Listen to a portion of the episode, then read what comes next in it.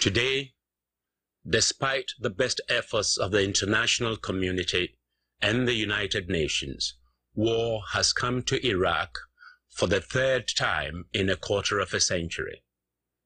Perhaps if we had persevered a little longer, Iraq could yet have been disarmed peacefully, or if not, the world could have taken action to solve this problem by a collective decision endowing it with greater legitimacy and therefore commanding wider support than is the case now.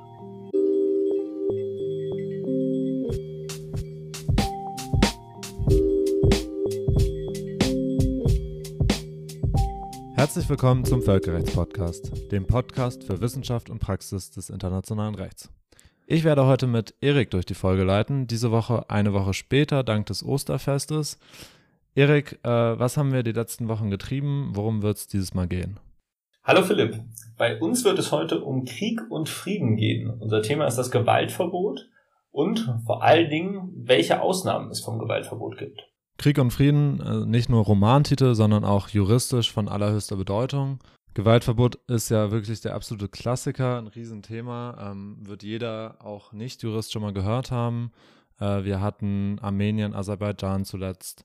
Krim-Krise 2013, 2014. Wir hatten wahrscheinlich mit am prominentesten den Irakkrieg. Dazu haben wir im Intro ähm, das Statement von Kofi Annan dazu gehört. Also ein Riesenthema, was uns seit Jahrhunderten bewegt und ähm, was wir dieses Mal so ein bisschen versuchen wollen, mit euch durchzugehen. Beginnen damit wird Isabel, die erstmal zum Verständnis des Gewaltverbots etwas in das Thema einführt, auch die einschlägige Rechtsprechung des Internationalen Gerichtshofs vorstellt und uns zeigt, welche Parallelen es vielleicht zwischen einem WG-Putzplan und dem Gewaltverbot im Völkerrecht gibt. Außerdem habe ich mit Paulina Starski gesprochen, die an der Universität Graz zum Gewaltverbot forscht und uns Parallelen aufzeigen wird zwischen der humanitären Intervention Responsibility to Protect auf der einen Seite und auf der anderen Seite die Unwilling or Unable Doktrin, die, glaube ich, für viele grundsätzlich erst einmal im Gegensatz steht.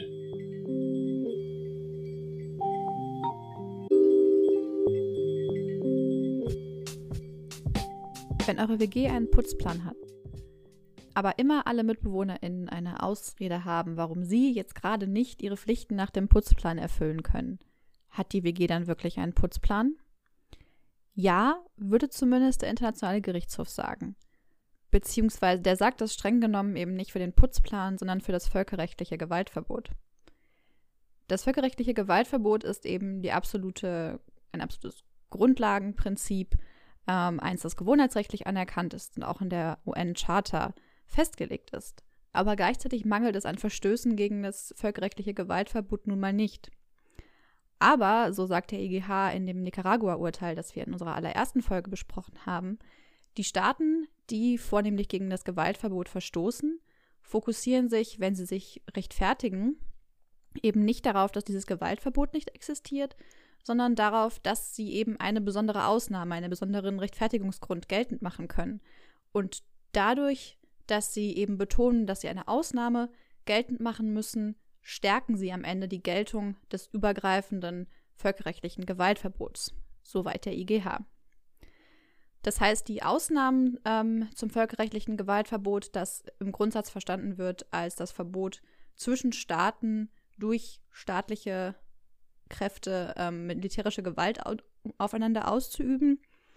Äh, besonders wichtig sind eben die Ausnahmen dazu. Und zwei der wichtigsten Ausnahmen äh, sind festgelegt im äh, Fall militärischer oder bewaffneter Aktivitäten auf dem Gebiet des Kongo. Ähm, in dem Fall der Fall mit, dem, mit Uganda, denn es gab relativ viele Fälle mit militärischen Aktivitäten auf dem Gebiet des, der Demokratischen Republik Kongo und hier das Urteil des Internationalen Gerichtshofs vom 19. Dezember 2005. Äh, Uganda berief sich im Wesentlichen für die Aktivitäten, die sie auf dem Gebiet der Demokratischen Republik Kongo durchgeführt hatten, auf zwei Rechtfertigungsgründe. Die eine eben, dass die Demokratische Republik Kongo eingewilligt hätte. Denn das ist natürlich auch ein Ausdruck von Souveränität, dass ein Staat, selbst wenn das Gewaltverbot gilt, natürlich zustimmen kann, dass ein anderer Staat auf seinem Gebiet militärische Aktivitäten durchführt. Und so war es ursprünglich mal gewesen, weil Uganda im Grenzgebiet zum Kongo die Erlaubnis erhalten hatte vom, von der Demokratischen Republik Kongo, anti-ugandische Rebellen ähm, dort zu bekämpfen. Aber diese Einwilligung hatte die Demokratische Republik Kongo zurückgenommen, so der IGH. Und dementsprechend konnte sich Uganda nicht mehr als Rechtfertigung darauf berufen. Des Weiteren berief sich Uganda aber auf das Recht auf Selbstverteidigung, das natürlich auch wiederum ein Ausdruck der staatlichen Souveränität ist, dass selbst wenn ein Gewaltverbot gilt, sich ein Staat natürlich gegen Gewalt, die gegen ihn ausgeübt wird, wiederum verteidigen können muss. Und hier ähm, berief sich Uganda darauf, dass bestimmte Rebellen, ähm, die sich vom dem Staatsgebiet der Demokratischen Republik Kongo aus gegen Uganda wandten, dass es gegen diese hätte kämpfen dürfen. Da fand der EGH aber nicht genügend Beweis, dass diese Rebellen überhaupt der Demokratischen Republik Kongo zugerechnet werden konnten, weil es sich eben um irreguläre Truppen handelte, die eigentlich nicht direkt was mit der Regierung zu tun hatten. Im Übrigen aber auch, dass die Maßnahmen, die Uganda schlussendlich ergriff, um gegen diese Rebellen vorzugehen, indem sie relativ weit ins Staatsgebiet des Kongo vordrangen und dort bestimmte ähm, Attacken durchführten, jedenfalls nicht mehr verhältnismäßig waren und deswegen auch in diesem Umfang nicht mehr vom Selbstverteidigungsrecht gedeckt sein konnten. Das heißt, man sieht auch beim Gewaltverbot, dass es wie so oft im Recht das Problem weniger darin liegt, die Grundregel zu bestimmen, sondern darin, die Ausnahmen zu dieser Regel, die notwendig sind, zu identifizieren und auch wiederum einzugrenzen. Und wie weit man das treiben kann, ohne die Grundregel ganz und gar am Ende auszuhöhlen, ist eben auch eine Frage, die Juristinnen-WGs weltweit dann für sich beantworten müssen.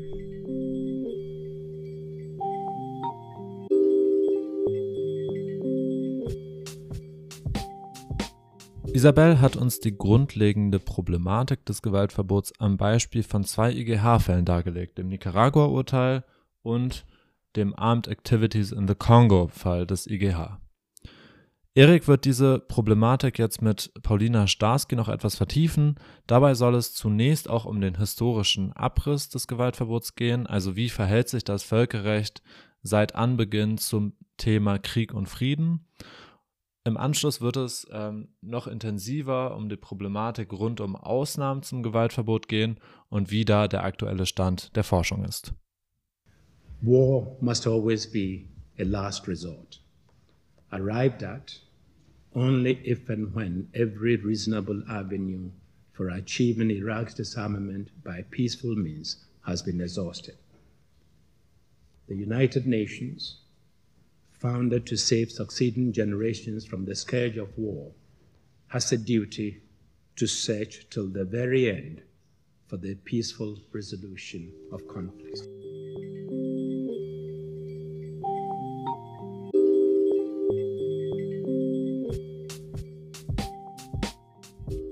Ich freue mich, dass heute Paulina Starsky bei uns im Podcast zu Besuch ist. Hallo Paulina. Guten Morgen, Erik. Ich freue mich sehr, dabei zu sein. Paulina ist Professorin für öffentliches Recht und Global Governance an der Universität Graz und Senior Research Affiliate am Max-Planck-Institut für Völkerrecht aus Heidelberg. Wir werden heute über das Gewaltverbot zusammen sprechen. Isabelle hat uns gerade schon skizziert, dass das Gewaltverbot eines der Grundsätze im internationalen Recht, im Völkerrecht ist. Das war aber, Paulina, soweit ich weiß, nicht immer so. Könntest du vielleicht einmal kurz skizzieren, welche Geschichte, welche Historie das Gewaltverbot hat und wie man vielleicht früher zu Krieg und Frieden im Völkerrecht stand? Ja, vielen Dank für diese Frage, die sicherlich einer gewissen ausholenden Antwort bedarf. Ich werde mich trotzdem ein bisschen kurz fassen. Also vollkommen richtig äh, von der Einordnung. Also einige würden sogar sagen, dass das Gewaltverbot eigentlich so eine Form von Grundnorm der gegenwärtigen internationalen Ordnung ist. Also Grundnorm ist so ein Begriff, den man vielleicht jetzt eher so ein bisschen mit Kelsen verwendet, aber die Idee einer fundamentalen Norm. Und wir denken das Völkerrecht und auch die Vereinten Nationen ausgehend vom Gewaltverbot eigentlich. Aber in der Tat, wenn wir zurückgehen, es gibt ja diese, diese sehr bekannte Aussage von Karl von Clausewitz, der gesagt hat, der Krieg sei eine Fortsetzung der Politik mit anderen Mitteln. Und in der Tat ist in diesem Satz sehr viel drin, was eigentlich diesen geschichtlichen Werdegang des Gewaltverbots widerspiegelt. Wir müssen ausgehen eigentlich von der Idee eines freien Kriegsführungsrechts der Staaten. Also wenn wir schon den Begriff Staat verwenden wollen in dieser Zeit, ist ja auch eine umstrittene Einordnung, dann gibt es auch diese Idee von staatlichen Grundrechten und, dieser Idee, und die Idee an sich, also Krieg ist erstmal vollkommen nicht verrechtlicht oder jedenfalls können wir frei zu diesem, zu, zu, diesem Instrument greifen, um halt eben Politik zu betreiben. Und wir haben dann inkrementell eine Entwicklung der Verrechtlichung dieses Kriegsführungsrechts bis hin zu einem Verbot des Krieges, eines umfassenden Verbots ähm, des Einsatzes von Gewalt. Und ähm, so Stufen, die dazu erwähnt sind, also wir haben schon in den Hager Friedenskonferenzen von 1899 und 1907 so eine erste Idee von, ja, eigentlich sollten die Staaten erstmal versuchen, Konflikte friedlich zu lösen. Wir haben dann die Ära des Völkerbundes, wo zumindest eine Form von Verrechtlichung stattgefunden hat, im Sinne eines Cooling-Off-Verfahrens bei Konflikten. Wir haben dann den Pakt von Locarno 1905 1925, äh, wo erstmals auch so eine Verrechtlichung und ein Outlawing stattgefunden hat, wenn man so möchte.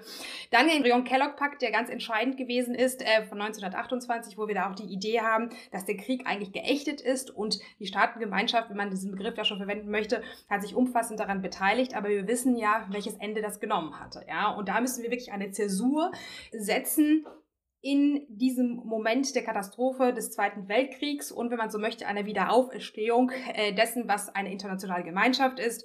Und so kommen wir in die Ära der UN, der UN-Charta. Und da müssen wir sagen, findet eigentlich eine normative Revolution statt, nämlich diese Idee eines umfassenden Gewaltverbots, was wir nun in Artikel 2 Absatz 4 der UN-Charta verankert finden. Und grundsätzlich hört da diese Idee auf, dass Krieg oder der Gewalt zwischen Staaten ein Moment der politischen Auseinandersetzung ist, sondern es gilt ein umfassendes grundsätzliches Gewaltverbot. Und das muss man sich vor Augen führen. Also auch so eine Vorlesung versuche ich das zu betonen, was für ein fundamentaler Schritt das ist und was für eine eigentlich vollkommene Änderung ist des Wertekanons einer internationalen Gemeinschaft ist. Woran liegt es denn, würdest du sagen, dass die Versuche zuvor nicht erfolgreich waren? War es so, dass sich gar nicht ausreichend viele oder ausreichend mächtige Staaten darauf geeinigt haben? Wer war zum Beispiel beim Brion-Kellogg-Pakt alles dabei? Oder war es so, dass man sich zwar geeinigt hat, vielleicht einen bestimmten Vertrag geschlossen hat, dann aber die vereinbarten Normen, zu denen man sich verpflichtet hat, einfach nicht eingehalten wurden?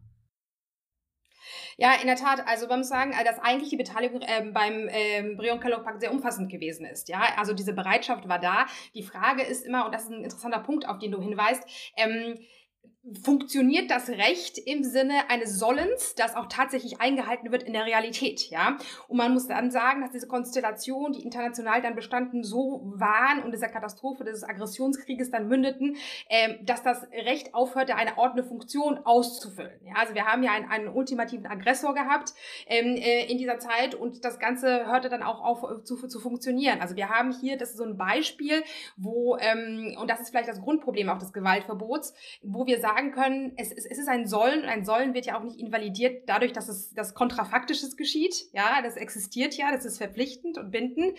Aber wir haben ähm, ein, ein Zuwiderhandeln. Ja, so und insofern, ähm, das ist vielleicht das, das spielt irgendwie das Grundproblem der internationalen Gemeinschaft insgesamt wieder und auch des Völkerrechts. Das ist auf jeden Fall auch eine sehr gute Überleitung zum nächsten Punkt. Es ist ja so, dass das Gewaltverbot auch heute ähm, es durchaus eine Diskrepanz gibt zwischen dem, dem Sollen und dem Sein. Bevor wir über die Einzelheiten und ganz konkret über das Gewaltverbot sprechen, könntest du vielleicht ganz kurz darstellen, welche Ausnahmen es vom Gewaltverbot denn im Allgemeinen gibt? Genau, also wir gehen aus von dem umfassenden Gewaltverbot und äh, Ausnahmen ist sehr richtig, sehr eng gestrickte Ausnahmen. Also wir haben die Möglichkeit als Staat uns zu berufen auf das Selbstverteidigungsrecht, wenn wir begegnen müssen oder reagieren müssen auf einen bewaffneten Angriff. Das ist verankert in Artikel 51 der UN-Charta. Und das war es jetzt auch schon eigentlich, was unilaterales staatliches gewaltvolles Handeln angeht. Wir haben des Weiteren Maßnahmen nach dem sogenannten Kapitel 7 der UN-Charta. Da spielt der UN-Sicherheitsrat eine zentrale Rolle. Ähm, man ordnet auch dem UN-Sicherheitsrat ein internationales Gewaltmonopol zu. Also er kann den Einsatz von Gewalt, von militärischer Gewalt autorisieren und verleiht dann einer gewaltvollen Aktion Legalität. Und wir haben noch ähm, so eine chimäre Ausnahme. Wir haben die Möglichkeit, dass ein Staat, der von Gewaltanwendung betroffen wird, dieser zustimmt. Also das ist diese Intervention auf Einladung, die auch aggressives Handeln, in Anführungsstrichen, also gewaltvolles Handeln be, äh, be umfassen kann. Das ist vielleicht noch so ein, ein dritter Punkt, den man unter Ausnahme, man könnte auch sagen, das ist eigentlich schon so ein, so ein tatbestandsausschließendes Einverständnis, würden einige sagen. So die deutschen Dogmatiker versuchen dafür mal ja Begriffe zu schaffen. Also das war es dann auch schon, ja. Und, und äh, wir haben diese Grundregel, das umfassende Gewaltverbot. Das heißt, diese Ausnahmen sind auch sehr eng gestrickt und müssen auch so konstruiert werden. Ja, also ausgehend davon, dass immer die Vermutung in Richtung eines Verbotes der Gewaltanwendung hinweist. Ich würde zu dem Aspekt gerne zwei Schlagworte einbringen und mich würde interessieren, wie du sie verortest, ob sie zu den Ausnahmen passen, die du gerade schon skizziert hast, oder ob sich dabei um neue Ausnahmen handelt. Zum ersten die humanitären Interventionen, auch verbunden mit einem Konzept einer Responsibility to Protect, also dass Staaten die Menschenrechte achten, verpflichtet sind, wenn es in anderen Staaten zu massiven Menschenrechtsverletzungen kommt oder sogar zu Genoziden, dann aktiv zu werden und in diesen Staaten zu intervenieren. Würdest du sagen, dass es sich dabei um ein etabliertes Konzept handelt? Und wie würdest du das einordnen bei den Ausnahmen, die du gerade schon skizziert hast?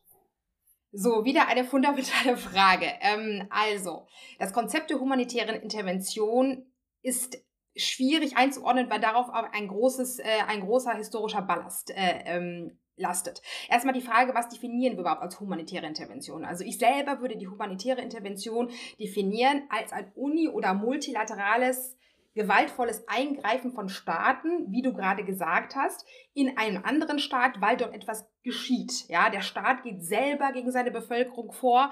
Ähm, es finden gewisse Kardinalsverbrechen, Anführungsstrichen, statt und man will nicht zuschauen. Ja, also das sind diese Gedanken von, von, äh, von, von Srebrenica, wir denken an die Kosovo-Intervention.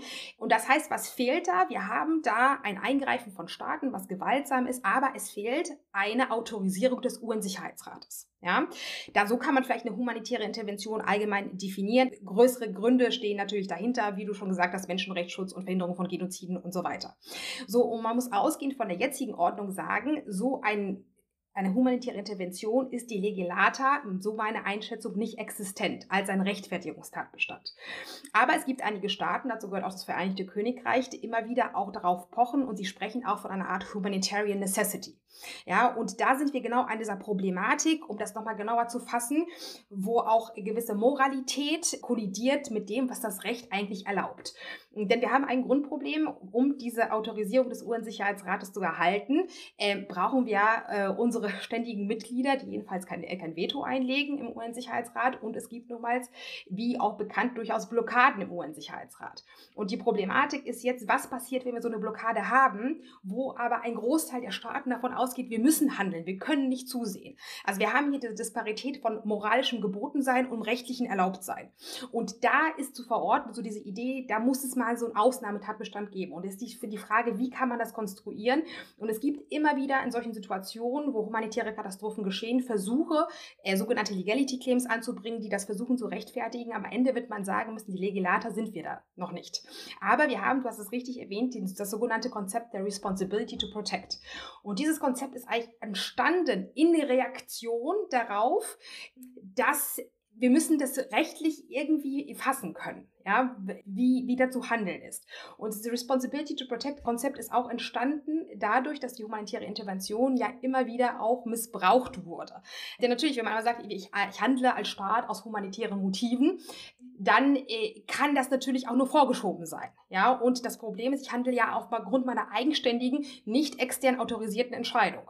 Und das kann natürlich höchst problematisch sein. Und jetzt kommt ein anderer Aspekt dazu, auf den du, glaube ich, auch noch hinaus willst. Die Frage ist, was war eigentlich in der Kolonialzeit. Ja? Ähm, also immer wieder tauchen diese, diese Ideen von humanitären Interventionen auf. Und insofern, der, das, was man als den globalen Süden bezeichnet, da, viele Staaten sind da extremst kritisch eingestellt gewesen und nach wie vor, was dieses Konzept der humanitären Intervention ähm, angeht. Und davon wollte man sich loslösen und die Responsibility to Protect ist dann entstanden Zunächst einmal ähm, war das ein Vorhaben, äh, tatsächlich, das diskutiert wurde in Expertenkreisen, auch Politikerkreisen. Also es gab diese International ähm, Commission on State Sovereignty and Intervention, die sich damit auseinandergesetzt hat. Und da spiegelt sich ganz viel wieder ein, diese Idee eines gerechten Krieges. Also das versuchen zu fassen, unter welchen Umständen eigentlich so ein Eingreifen möglich sein muss. Und das ist doch eine sehr alte Idee, oder? Also da, bei diesem Begriff der gerechte Krieg, da kommen mir direkt die ersten Kapitel des Völkerrechtslehrbuchs wieder in den Sinn. Absolut, absolut, absolut. Und das ist ja ganz interessant, dass sich das eigentlich strukturell vollkommen wiederholt hat. Ja, diese Idee des, des gerechten, ähm, des gerechten Krieges mit diesen Grundvoraussetzungen, also diese Bellum Justum Theorie, basierend auf diesen Aspekten wie äh, richtige Intention, ja, ein gerechter Grund, wieso man eingreift, äh, Ultima Ratio, das militärische Eingreifen. Es muss verhältnismäßig sein. Es muss den Ausblick haben, äh, ein Eingreifen, dass es dann zu Erfolg führt und diesen Effekt, den man eigentlich beabsichtigt, erreicht. Und es muss richtig mit der richtigen Autorität verbunden sein. Also das sind alles so Elemente der Bellum Justum Theorie. Und wenn man sich diesen Bericht der, der ähm, ICISS anschaut, spiegelt sich genau das wieder. Also dieses eigentlich alte Gedankengut. So, und das Problem ist jetzt bei der Responsibility to Protect, eigentlich ist es dann auch rezipiert worden im Rahmen der UN. Es gab dann mehrere Berichte, also High-Level Panel Report. Und das Wichtigste ist, wir hatten auf äh, der Weltstaaten-Weltkonferenz, äh, World Summit, hatten wir ein World Summit Outcome Document, was diese ganz bekannten Randnummern hat, 138, 139, die sich mit diesem Konzept der Responsibility to Protect auseinandersetzen und dort betonen, dass die internationale Gemeinschaft bereit ist einzugreifen, wenn etwas Besonderes geschieht, wenn ein Staat nämlich versagt, versagt seine eigene Bevölkerung in bestimmten Tatbeständen zu schützen. Aber bei dem World Summit Outcome Document, was eigentlich so das autoritativste, was die, die, den Delegata-Status von Responsibility to Protect ähm, ist, widerspiegelt, bleibt es dabei, dass der UN-Sicherheitsrat autorisieren muss. Also wir handeln in solchen Situationen als Gemeinschaft, aber nur durch den UN-Sicherheitsrat. Und das ist normativ wirklich auch so verankert in der UN-Karte. Das heißt, die Responsibility to Protect ist ein Konzept, was erfasst, wann eigentlich der UN-Sicherheitsrat handeln sollte und unter welchen Voraussetzungen. Aber Responsibility to Protect ist also keine Form einer unilateralen humanitären Intervention ohne eine Autorisierung des UN-Sicherheitsrates. Und das heißt, sie löst das Problem nur bedingt. Also sie rekonzeptionalisiert etwas, ja, aber es bleibt in den Grundstrukturen des Gewaltmonopols des UN-Sicherheitsrates. Und noch ein letztes, und da kommt ja die nächste Frage. Interessanterweise ist es so, wenn man sich diesen Ausgangsreport der International ähm, Commission on State Sovereignty and Intervention anschaut, dann hatten die eine kleine Öffnungsklausel darin. Da gibt es nämlich einen Paragraphen und die haben gesagt, naja, es kann zu Umständen kommen, in dem der UN-Sicherheitsrat blockiert ist. Und da müssen wir abwägen. Was ist eigentlich schlimmer? Die Infragestellung der Autorität des UN-Sicherheitsrates oder der Schaden für die internationale Gemeinschaft, wenn bei einem Völkermord zugesehen wird? Stichwort Ruanda. Also die hatten, die hatten nach wie vor dieses dogmatische Dilemma gesehen, dogmatische moralische Dilemma und da so eine kleine Öffnung etabliert und immer wieder ähm, taucht diese Idee auf. Aber in, dem, in der Delega, Delegates und Delegelate-Auslegung wird man sagen müssen, die Responsibility to Protect beschreibt, wann die internationale Gemeinschaft durch den UN-Sicherheitsrat handeln sollte, auch in welchen Stufen. Ganz spannend. Ich habe dazu eine kurze Nachfrage. Das ist jetzt ein kleiner Sprung, aber wenn ich dich richtig verstanden habe, auch in unserem Vorgespräch, dann siehst du da durchaus Parallelen. Wir haben ja jetzt über die Responsibility to Protect oder humanitäre Interventionen gesprochen, die als Rechtfertigung verwendet werden, damit Staaten uni- oder multilateral handeln können und in anderen Staaten aktiv werden. Es gibt ja noch ein anderes Rechtfertigungsmuster, das ist die Unwilling oder or Unable Doctrine. Vielleicht kannst du dazu auch ganz kurz was sagen und auch welche Parallelen du siehst oder auch nicht siehst zwischen diesen Rechtfertigungsmustern Unwilling or Unable und Responsibility to Protect. Mhm ja, wir sind dann vielleicht gehen eher über vor der humanitären Intervention und der Responsibility to Protect hin zum Selbstverteidigungsrecht. Und die Selbstverteidigungsrecht, also ich darf mich verteidigen als Staat, wenn ich Opfer eines bewaffneten Angriffs werde, der muss gegenwärtig sein und meine Gegenreaktion muss dann erforderlich sein und, und angemessen sein. Ja, also das, es gibt bestimmte enge Voraussetzungen bei dem Ganzen. So, die Problematik, die da so entstanden ist bei dem Selbstverteidigungsrecht, dass in einer klassischen Auslegung, wenn man Artikel 51 UN-Charta liest als eine Ausnahme zu dem Gewaltverbot und davon ausgeht, das Gewaltverbot verpflichtet eigentlich unter den Staaten, also die Staaten untereinander, dann ist die Frage, was passiert eigentlich, wenn der bewaffnete Angriff nicht von dem Staat selber ausgeht, sondern von einem nichtstaatlichen Akteur, dessen Handel dem Staat nicht zugerechnet werden kann. Also da haben wir wiederum diese Konstellation eines staatlichen Versagens, und das staatliche Versagen, anders als bei dieser Konstellation der humanitären Intervention, führt jetzt nicht dazu, dass intern die Bevölkerung leidet, ja, sondern dass ein anderer Staat Opfer eines Angriffs wird, weil der der Territorialstaat, der diesen nichtstaatlichen Akteur beherbergt, nicht, nicht gegen diesen vorgeht. Das heißt, wir haben ja auch das Problem eines, eines staatlichen Versagens. So, und wo kommt jetzt unwilling or unable rein? Das spiegelt ja schon wieder nicht willens oder nicht in der Lage, etwas zu tun. Und dahinter steckt diese Idee, dass wenn der Territorialstaat versagt und nicht gegen terroristische Akteure beispielsweise vorgeht, dass das rechtfertigen muss eine Invokation des Artikel 51. So, das heißt, der Urheber ist dann auch der nichtstaatliche Akteur. Das war früher extremst umstritten, scheint mittlerweile aber immer weiter akzeptiert zu werden.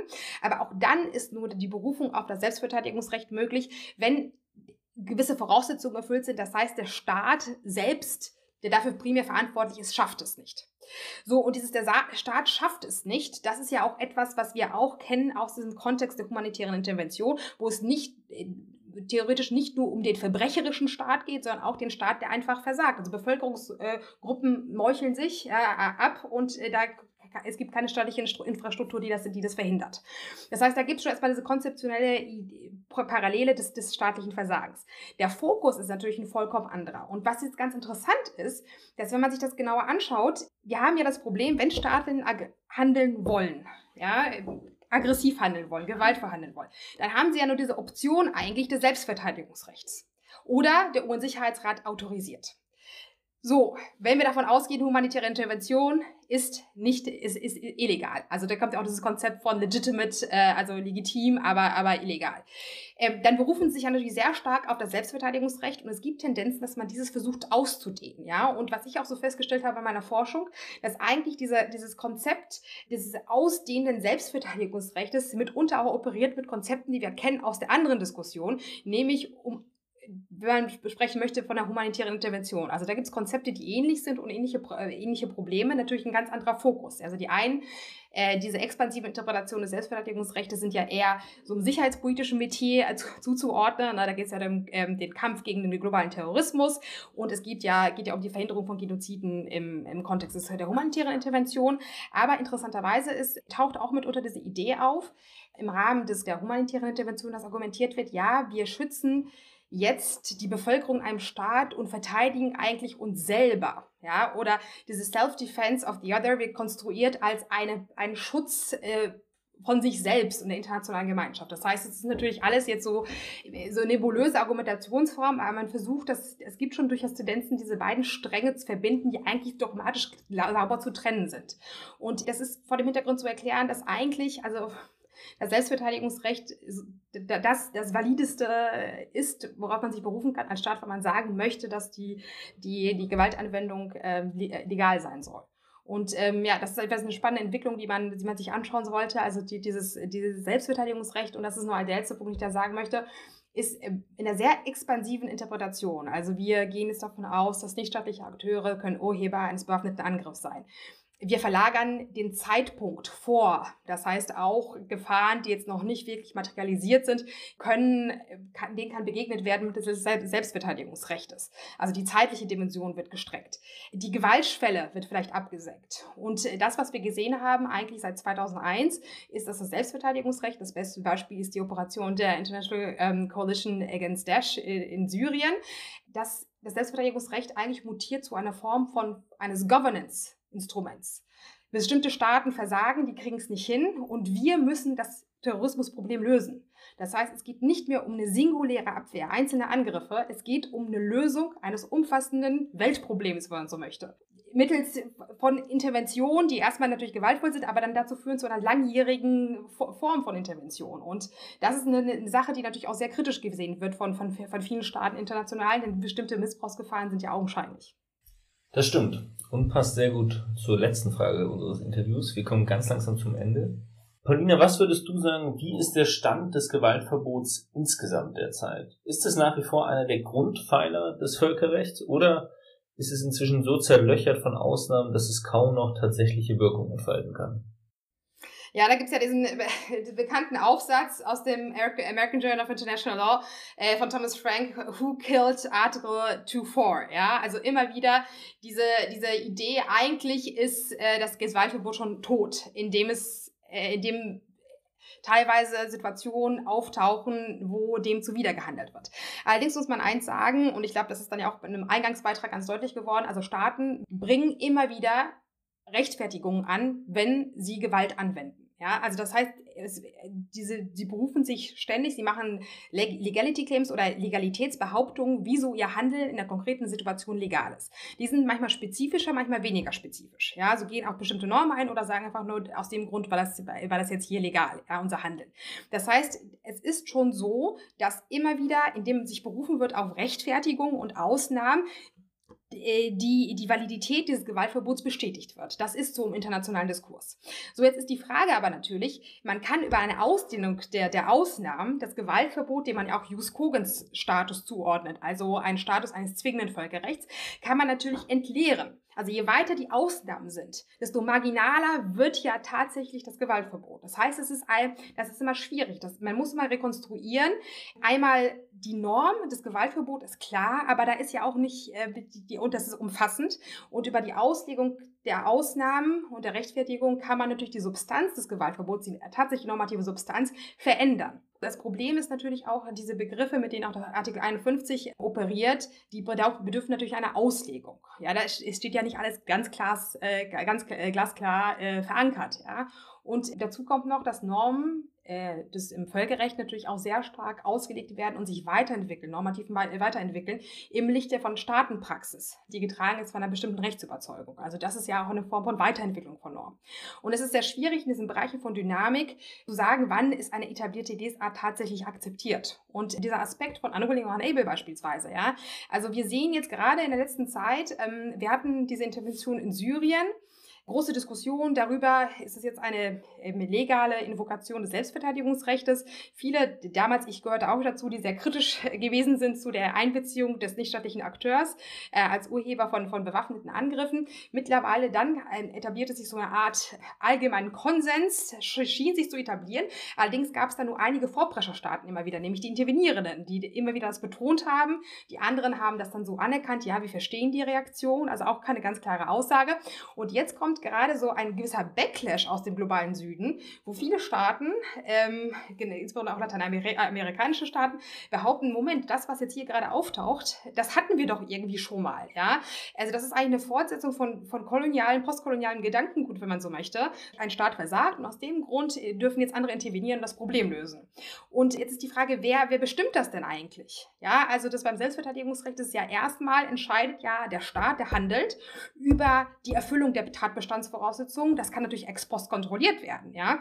Aber erstmal ist das etwas, der Artikel 51, der basiert ja auf einer Idee der Autodetermination, wenn man so möchte. Also bestimmt das erstmal selbst. Und das ist natürlich ähm, sehr, sehr gefährlich und einzelne Aktionen können ja auch die gesamte Weltordnung destabilisieren. Ja? Und interessanterweise, das ist auch so ein Punkt, den ich noch erwähnen wollte, ich hatte mich auch beschäftigt und als ich in Melbourne war während meines Auslandsaufenthalts mit diesem Idee von Unwilling or Unable und da gibt es ganz viele Wissenschaftlerinnen, die auch in diese Richtung äh, dort geforscht haben, die dann auch festgestellt haben, also mitunter ist von, von, von der Terminologie, von den Begrifflichkeiten, taucht das auch bei irgendwie alten, alten Völkerrechtsgelehrten der Kolonialzeit auf. Ja, also die, die Indigenen, die nicht willens oder nicht in der Lage sind, etwas zu erreichen und das müssen wir jetzt irgendwie lösen. Und das rechtfertigt irgendwie unsere, unsere Zivilisierungsmission. Äh, und insofern sehe ich jetzt gerade momentan wieder so einen kleinen Umschwung, wo noch viel kritischer darauf geblickt wird und wo sich auch so ein großer Widerstand formiert gegen diese konsensuale Interpretation des Artikel 51.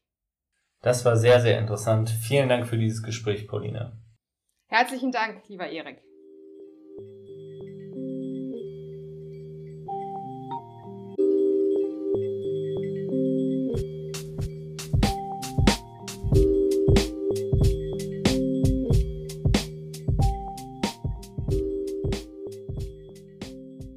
Ja, lieber Erik, ähm, vielen Dank für dieses äh, spannende Interview. Ich fand es wirklich sehr interessant, vor allem zu sehen, wie die Ausnahmen, äh, die immer wieder hervorgebracht werden, auch rhetorisch ähm, dazu dienen können, diesen absoluten Grundsatz des Völkerrechts womöglich äh, auszuhöhlen oder zumindest zu unterwandern, ähm, was ja durchaus kritisch betrachtet werden kann, sozusagen, ähm, wenn wir uns vor Augen führen, dass wohl hauptsächlich Staaten des globalen Nordens wahrscheinlich gegen das Gewaltverbot verstoßen und ähm, damit vor allem in Staaten des globalen Südens eingreifen, was aus vielen Perspektiven sehr kritisch zu betrachten ist und ähm, dass sich das eigentlich in jedem einzelnen Konflikt, der sich im Rahmen des Gewaltverbots bewegt, immer wieder zum Ausdruck bringt.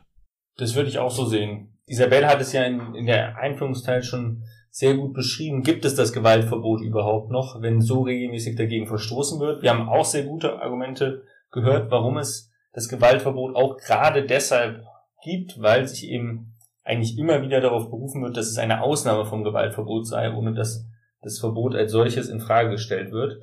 Aber es ist schon auffällig, dass es immer die Staaten des globalen Nordens sind, die im Süden vorbeischauen und nicht anders. So dass ich glaube, dass, dass man wirklich gehalten sein muss, wenn, äh, wenn solche Interventionen im Raum stehen, wenn man die juristisch äh, im, im Hinblick auf das Völkerrecht bewertet, dass man sich vor Augen führt, aus welcher Perspektive man das auch selbst tut. Genau. Aber es hat, es hat wahrscheinlich äh, durchaus Veranschaulichungscharakter, dass eben die Tatsache, dass Ausnahmen ähm, zu Felde geführt werden und nicht einfach der Grundsatz als solcher in Frage gestellt wird, äh, zeigt, wie wichtig der Grundsatz eben, eben ist als solcher und wie sehr er eigentlich das internationale Geschehen und das Zusammenleben der Staaten ähm, bestimmen sollte. So ist es. Und wir werden auch in unserer nächsten Folge über ein Thema sprechen, was den globalen Süden überproportional betrifft, über den Klimawandel, beziehungsweise in unserem Podcast über völkerrechtliche Klimaschutzklagen. Wir kommen also von dem Gewaltverbot als Dauerbrenner des Völkerrechts zu einem eher neuen Phänomen. Philipp, du wirst dazu ein Interview mit Roda Verheyen führen. Ich freue mich sehr darauf. Ich bin sehr gespannt auf die Folge und sage jetzt erstmal Tschüss. Bis zum nächsten Mal. Macht's gut. Genau, ich freue mich ähm, auf die nächste Folge. Es wird äh, nicht um einen Dauerbrenner, aber um möglicherweise Verbrenner gehen. Und mit diesem schlechten Wortwitz verabschiede mich ebenfalls. Bis dahin und schön, dass ihr dabei wart.